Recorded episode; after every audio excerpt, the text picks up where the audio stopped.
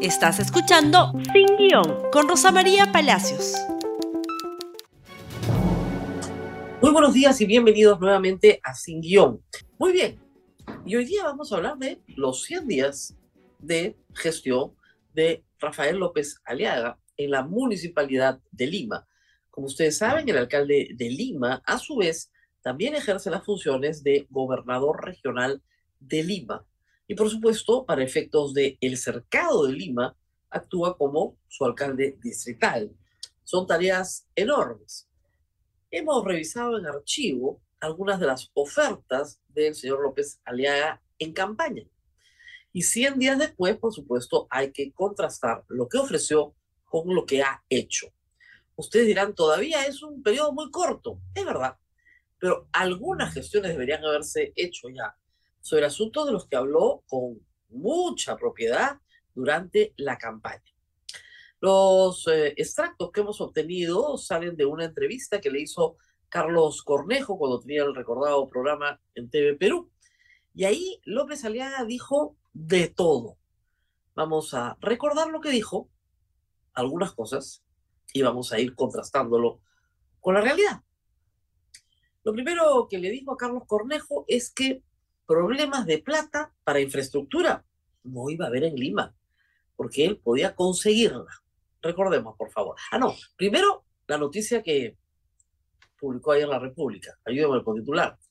Los 100 días de Rafael López Aliaga y sus promesas que aún siguen en papeles. Ese es un buen resumen. Y ahora sí, vamos a nuestro primer recuerdo. A ver, escuchemos. Mi análisis es que yo sí puedo conseguir, ¿no? Mil millones de dólares para los próximos cuatro años. ¿De dónde? De banca multilateral. Ok. Banco Mundial que te presta para infraestructura. Entonces no estoy hablando tonteras, no, no. O sea, sí, sí se puede conseguir dinero, ¿ya? Y concesional, con tasa de interés para un país subdesarrollado, como ya nos ven ahora nuevamente, lamentablemente, ¿no? Entonces, No hay forma, pues. Sin el aval del Ministerio de Economía y Finanzas, no se puede hacer ninguna operación de ese tamaño por la Municipalidad de Lima, porque no tiene la capacidad de pago que necesita. Y el aval lo que te da es esa capacidad de pago. ¿Ha hecho alguna gestión al respecto? No. Pero recordemos esta frase para el final de este bloque. Y vamos a otros temas. También dijo lo siguiente. Uno. Tema dos que me preocupa con ese dinero es poner reservorios de agua, porque Sedapal no pone agua a nadie, hermano, ¿ya? Hay zonas de Lima, yo calculo más o menos que dos millones de, de familias, ¿no? Que no tienen agua o tienen un agua pésima, o sea, un agua verde. Estoy subiendo a la parte más alta de Lima, destapo y es un agua verde. ¿Con qué vas a llenar los reservorios? Eso, eso. Primero, como ingeniero, he investigado cómo hacerlo y aprendo de la gente. La gente también lo está haciendo de manera rudimentaria. Pero para hacerlo bien, tiene que haber reservorios que cuestan 30 mil soles. Ya. Un reservorio pequeño te cuesta 900 soles, pero uno, uno ya, te, proporción como que te tenga pues, la capacidad de 30 reservorios chiquitos. acuerdo. Te vale 30 mil soles, aprox, todo aprox. Entonces, tener el agua limpia en la base del cerro, ¿ya? Y lo que hace la gente ya, tener una bomba Para subir. para, hasta- para que vaya hasta la parte más alta y ahí se pone otro tanque. Es una solución de emergencia, no te estoy hablando de la solución de, Entiendo. Se- de Sedapal, pero tengo que hacer algo, ¿ya? Para que la gente tenga, por gravedad, un puntito de agua. una solución de emergencia, inminente, ¿no? No sé, ¿alguien ha visto algún tanque donde sube el agua de arriba para abajo en una bomba, 30 mil soles, en los cerros que rodean Lima? Solución de emergencia. Porque Seapal no hace nada. Siguiente, por favor. Primero es el hambre, te lo dije de entrada, antes de comenzar. El hambre cero para mí es fundamental. Yo creo que no puedo ser alcalde de Lima, una ciudad que hay gente pasándola mal, pésimo, y con índices de anemia estratosféricos. Estamos volviendo a épocas don- de terror. ¿no? Entonces tenemos que tener a, a las ollitas comunes empadronadas, que ya ha sido mi trabajo en pandemia, ya recorrer ollitas comunes por todos los distritos de Lima, llevando yatones en su momento para llevar las galletitas también ante anemia. Hay galletas hechas en Perú para combatir. Bueno, ¿Qué les puedo decir? El señor alcalde no se quiere reunir con las madres que organizan las ollas comunes, ni con sus dirigentes. Cero. Hambre cero, cero reuniones. Cero reuniones.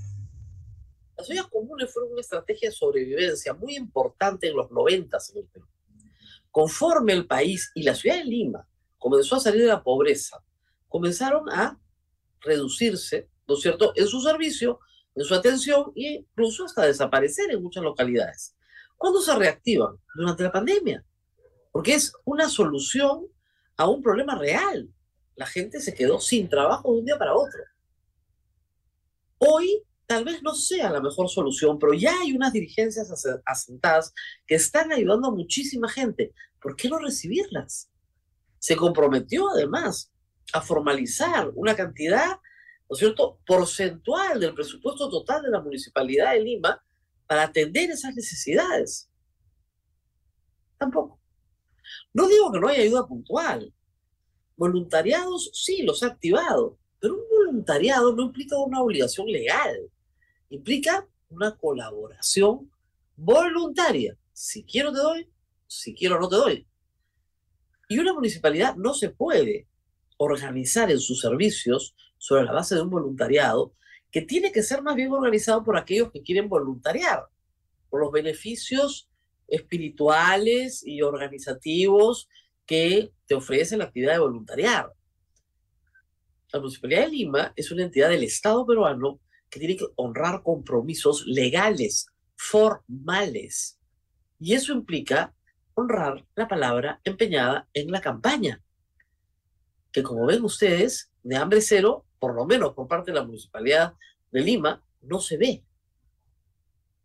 Y la que sigue es, por supuesto, mi favorita. Adelante. Seis meses de, consultas en diferentes países. Eh, el tema de Lima es motos, ¿ya? Para un stock de 10.000 motos por lo siguiente, que tenemos que tener pares de pares de Policía Nacional y Serenazgo integrado con tecnología también mínima, GPS, lo que tiene tu celular es GPS, ubicación. Entonces, las motos que te vende un proveedor, o un concurso público internacional, ¿no? De 10 o 12 grandes proveedores que hay en el mundo, tiene que tener las motos, tiene que tener GPS por moto, y tiene que tener un, te venden todo el equipo hecho, ¿ah? te venden el panel de control para saber dónde está la moto a las 3 de la mañana, a las 5 de la mañana.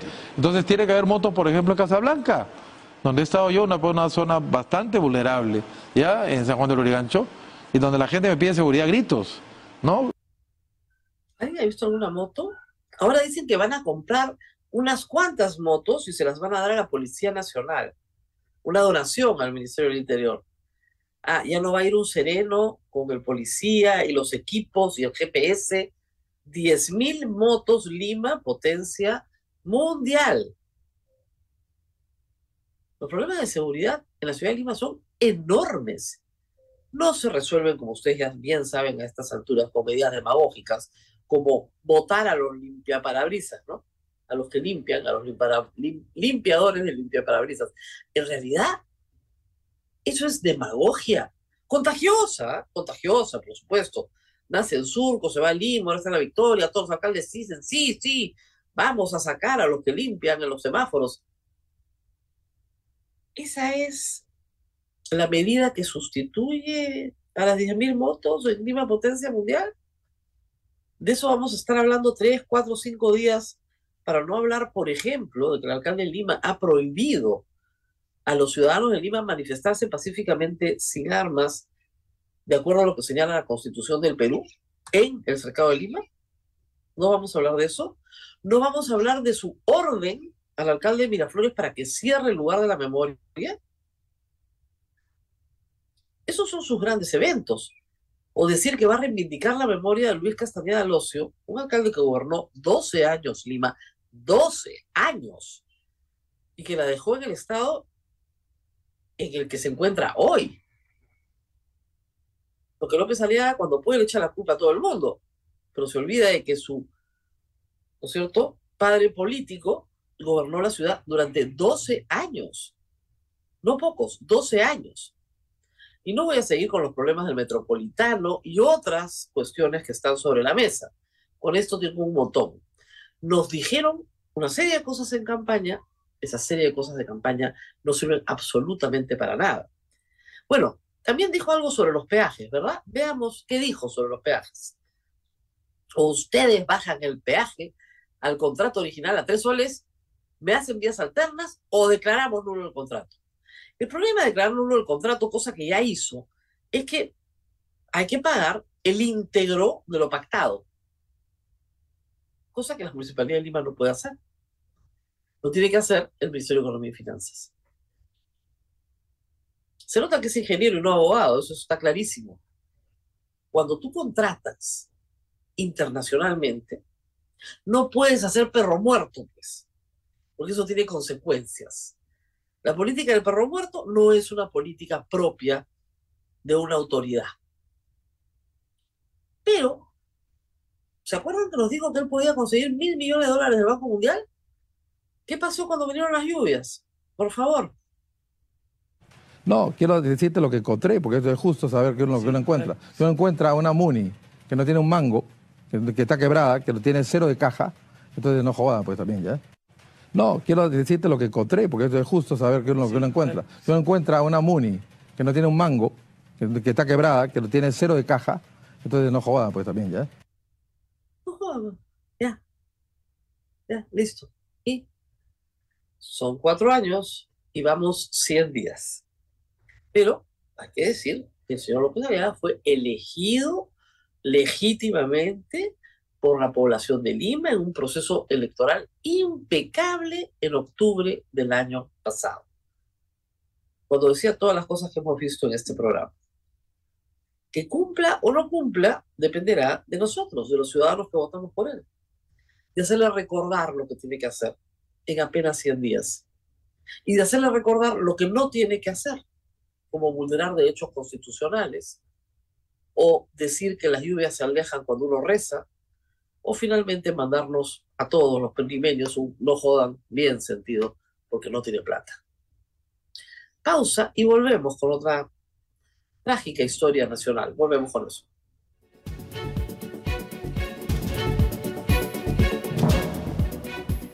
Bueno, esta historia, por supuesto, ustedes ya han dejado de oírla mencionar. ¿Qué fue el adelanto de elecciones? Estamos mucho más entretenidos hablando de las personas que limpian parabrisas en los semáforos de Surco, La Victoria y el Cercado de Lima. Eso es mucho más importante. De palpitante actualidad. ¿Qué fue el adelanto de elecciones? Bueno, se van decantando, ¿no es cierto?, conforme pasan los días, las verdaderas intenciones de los grupos políticos. Y no puedo dejar de mencionar esto que escuchamos ayer. Se trata de Luis Valdés, el secretario general del partido APP, Alianza para el Progreso, que finalmente dijo la verdad. Nunca han estado interesados en ninguna de las elecciones. Miren, estas fueron declaraciones, las tenemos en una claqueta, por favor, ayer en RPP. Somos firmes y francos en decirles que no creemos que en este momento se deba llevar a cabo un adelanto de elecciones. Si entramos nuevamente a un proceso electoral con estas autoridades que hoy convocan y con este Congreso, creo que le haríamos un gran daño al país y a los peruanos que necesitan tranquilidad para desarrollarse. Con este Congreso, o sea, con su bancada, que es la que no quiere votar a favor, Lady Camones y el señor Salguana han sido bien claros en la Comisión de Constitución cuando ya las papas comenzaron a quemar en el fuego, ¿no es cierto? Ya, ¿no? Tienes que votar. Comenzaron a votar en contra, en contra, en contra, a pesar de que el señor Acuña salía por cambios y plazos anunciando el adelanto de elecciones. Anunciaba así, frenéticamente el adelanto de elecciones. Y ahora resulta que no, que como está lloviendo, ha dicho el señor Valdés, mejor no, necesitamos estabilidad. Hagamos, tomemos nota de esto. Estamos hablando del señor Acuña, que hoy es autoridad también. Es un gobernador de la libertad. Tiene que enfrentar todo lo que tiene que ver con las lluvias con este gobierno. Sus colegas de Piura y probablemente de Lambayeque se van a la huelga el próximo martes 18 porque no aguantan más los maltratos del gobierno central. El señor Acuña, lo único que se le ocurre decir es Dina, Dina, Dina, contigo hasta el 2026. Nos tenemos que despedir, hay asuntos mucho más importantes que tratar, estoy segura de eso, pero hoy día se nos quedan cortos, la verdad. Si quieren algunos, podríamos hablar de los asesinatos de defensores ambientales, asunto completamente, completamente olvidado que goza de enorme impunidad. Podríamos hablar de la ausencia de reacción a los informes que revelan la forma en la que murieron civiles en Juliaca. Total impunidad también. De eso no se habla. Podríamos hablar también de la ola de feminicidio que está padeciendo la capital. Tampoco es interesante. Vamos a prohibir que se trabajen los semáforos limpiando parabrisas. Estamos salvados. Muy bien, esto ha sido todo por hoy. Compartan este programa. Nos vemos nuevamente el día de mañana. Hasta pronto. Gracias por escuchar Sin Guión con Rosa María Palacios. Suscríbete para que disfrutes más contenidos.